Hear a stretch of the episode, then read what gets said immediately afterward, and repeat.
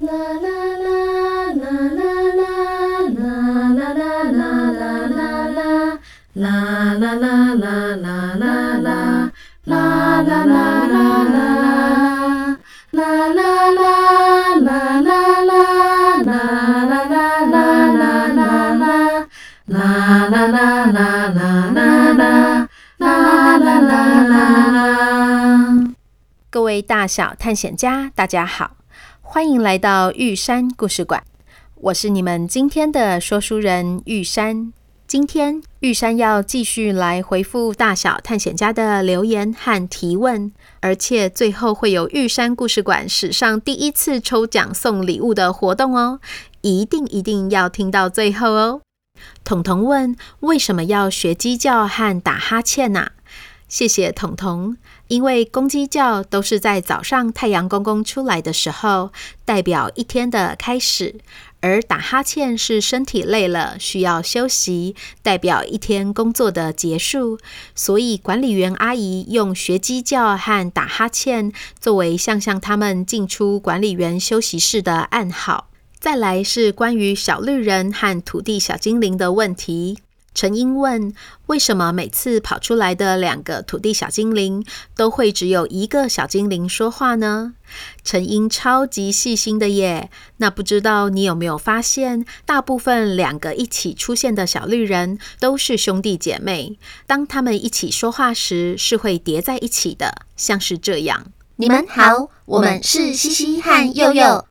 这主要是因为，当他们在号志灯里时，共用同一个身体，习惯了手连手、心连心、声音连声音，所以如果一长串的话都叠在一起说，就会像是这样。活动曾经非常繁荣，拥有全台湾最大的矿场，这里挖出来的矿拿去燃烧发电，曾经支持了台湾的经济起飞，让整个国家变得很有钱呢。玉山觉得这样的声音会让大家听不清楚小绿人充满知识性的说话内容，所以我原本是想要请他们剪刀石头布，让赢的那个人负责主要的说话内容。结果没想到每次小绿人都刚好有不同的原因，所以每次就刚好只有一个人开口说话喽。至于屏东的小绿人情侣之所以可以对话，是因为号志灯里本来就是两个人，他们各自有各自的身体，所以就可以各说各的话，不会重叠。妈妈老师说：“谢谢玉山费心编写故事，孩子很喜欢哦。不过有个小小建议，有些角色讲话断句不要太多。虽然知道是故意的角色特色啦，但对话太多真的很容易听起来觉得焦躁。加油！”谢谢这位妈妈老师的建议。我猜想你指的可能就是小绿人吧。其实啊，因为小绿人原厂设定就是这样，他们有自己的生命历程和说话习惯。玉山虽然是故事的创作者，也不太能够左右他们，真的是不好意思。君宝说：“小绿人跳出来时，其他路人看得到吗？以及小绿人跳出来之后，要过马路的人还能看号志灯吗？”谢谢君宝的提问。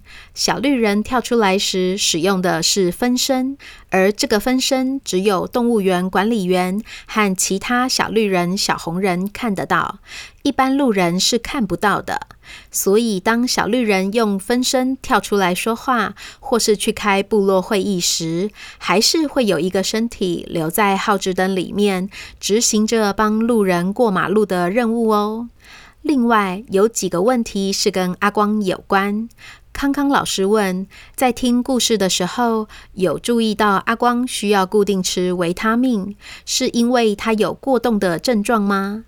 君宝问，阿光在第三集吃的维他命黄豆豆之后，还要继续吃吗？以及搭顺风车时，阿光让车子长出的新空间，路人和驾驶看得到吗？谢谢康康老师和君宝细心的观察。是的，阿光之所以需要每天固定吃维他命黄豆豆，是因为他有过动的症状。过动是指注意力不足，容易动来动去，安静不下来，有时候还会有记性不好或阅读困难的情形。他们常常被认为是故意调皮捣蛋。但其实不是哦。过动的小朋友因为生活中一直分心、忘东忘西，或是因此被大人责备，常常自己也觉得很困扰或是挫折，而这个时候是需要看医生的。研究显示，过动有可能是基因或环境造成的。他们有时候会缺少一些身体所需要的元素。至于要怎么治疗，也是要由专业的医生叔叔和阿姨来判断。阿光吃的维他命黄豆豆就是其中一种方式。可以补充身体缺乏的元素，帮助他在生活中可以持续专心的上学、玩耍、吃饭、睡觉，还有做喜欢的事。这就有点像是近视的人看不清楚，戴上眼镜之后就可以改善一样。而阿光吃的维他命黄豆豆是需要每天服用的。之前在家里时，妈妈都会提醒他，但现在出来执行任务，没有人提醒，阿光有的时候就会不小心忘记，所以床头上放了好几颗忘记吃的黄豆豆。至于路人和驾驶是不是看得到车子长出来的新空间，我想是看不到的，不然这些车子应该会因为严重的改装或是超载，在第二集就被警察拦下来，根本没办法在路上跑。至于为什么看不到，管理员阿姨说，那是因为这个新空间是长在一个透明的涂层里。透明涂层就像是一块玻璃，这里要请小探险家们想象一下，比如说，当你在画纸上画好了大海，然后你拿来了一块透明的玻璃，在玻璃上画鲸鱼和海豚。当你把玻璃放在画纸上，大海里就有了鲸鱼和海豚。可是当你把玻璃拿开之后，大海里就没有动物了。在故事里，透明涂层就是这块玻璃。阿光念车号的声音开启了车子的透明涂层，并让透明涂层中长出了新空间。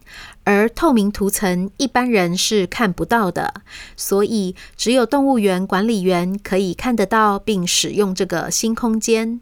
当阿光他们进到这个新空间里面，驾驶和路人自然也不会看到他们。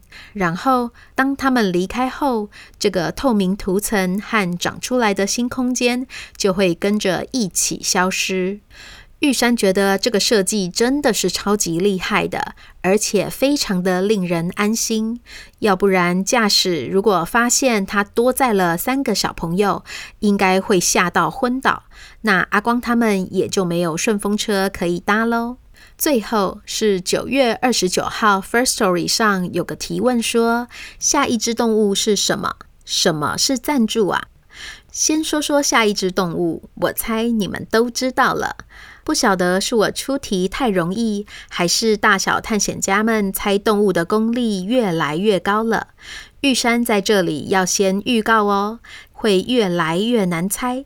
不过也有一个线索，就是去过的地方不会再重复去，所以大家可以跟小佑一样，拿一张台湾地图，把去过的地方画起来，空白的就是即将要去的地方喽。至于什么是赞助？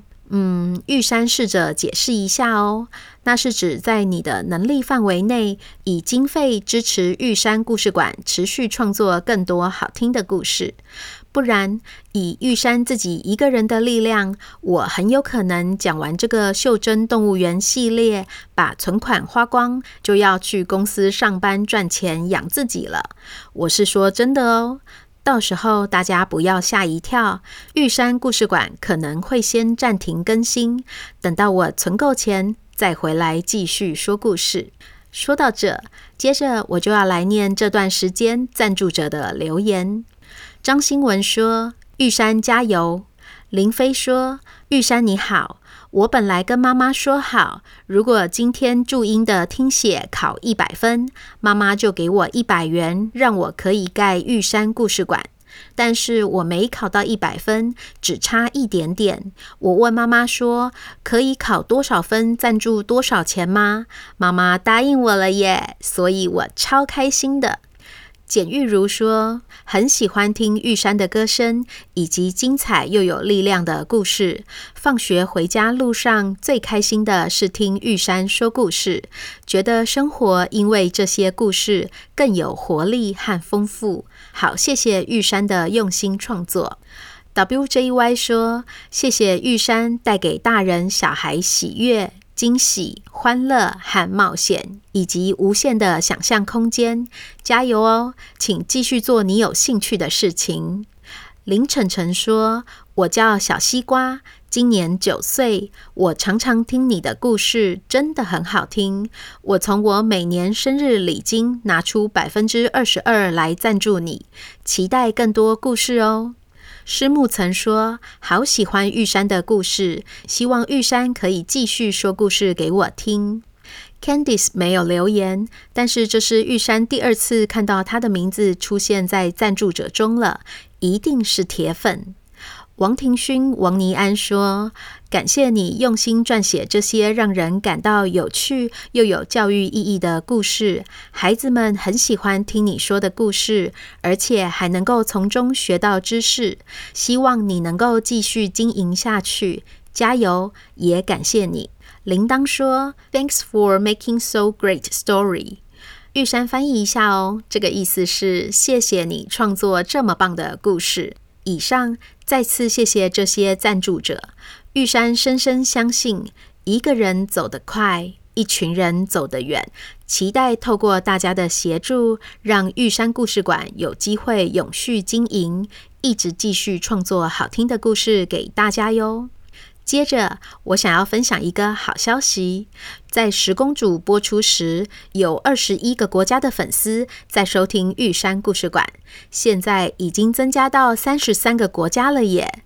真的是非常谢谢各位大小探险家的支持，玉山故事馆才能够有这样的成长。我想邀请大家继续帮忙宣传，将玉山故事馆推荐给身边爱听故事的朋友、同学、邻居或是亲戚，这样一起用耳朵追剧，一起讨。讨论会更有趣哦。像是我最近才知道，原来常常留言的君宝和葵葵、曼曼，居然都是住在高雄的亲戚耶，真的是超酷的啦！对了，我已经在玉山故事馆的脸书粉砖上分别写好了十公主和袖珍动物园两个故事的介绍，并且置顶，大探险家们只要动动手指分享出去就可以喽。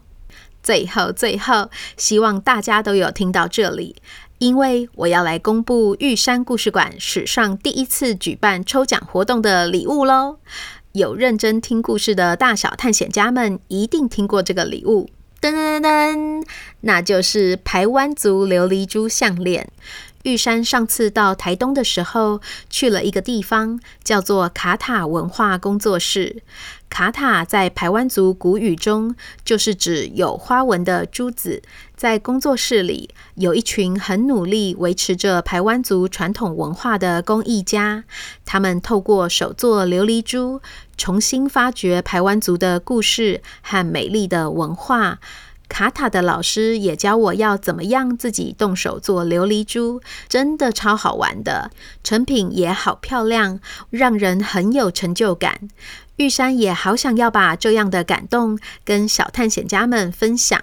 所以我就询问卡塔文化工作室，结果他们人超级好的啦，特别准备了五份琉璃珠项链，要让玉山当抽奖的礼物送给小探险家。真的很谢谢卡塔，我们都很希望借由这个机会，能够让大家认识琉璃珠之美，还有排湾族的文化。以下玉山要来说明参加抽奖的必要条件，缺一不可，还要麻烦大探险家协助哦。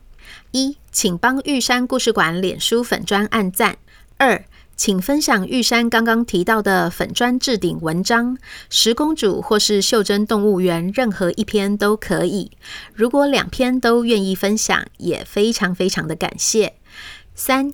请在十一月三十号前将分享的截图回复在玉山故事馆脸书粉专本集《袖珍动物园问答集》快来参加琉璃珠抽奖的 Po 文留言中，并写下一位小探险家的名字和年纪。一个脸书账号的分享与留言只有一个抽奖机会。如果是兄弟姐妹一起听故事，都想要参加抽奖，那就要请大探险家用不同的账号分别留言。四，请同意遵守。如果抽中奖，会将佩戴琉璃珠的照片上传脸书，并打卡标记卡塔文化工作室与玉山故事馆，然后截图私讯给玉山故事馆确认。五，玉山会在十二月一号中午在粉专公布抽奖结果，让大家知道是哪五位幸运的中奖者，并透过脸书通知这些中奖的人哦。我知道以上的步骤可能会有些麻烦，但是有机会可以抽到跟大鼻子、巴利斯还有象象一样的琉璃珠项链耶，而且还可以实质的支持玉山故事馆，让更多听众看到。我想大家应该会愿意花三到五分钟帮忙。啦啦啦啦啦啦啦啦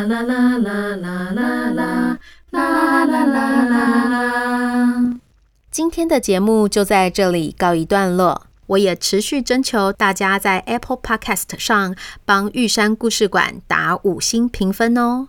就在这里一起拜托大家了，先谢谢你们。就先这样啦。这里是玉山故事馆，我是玉山，我们下回见。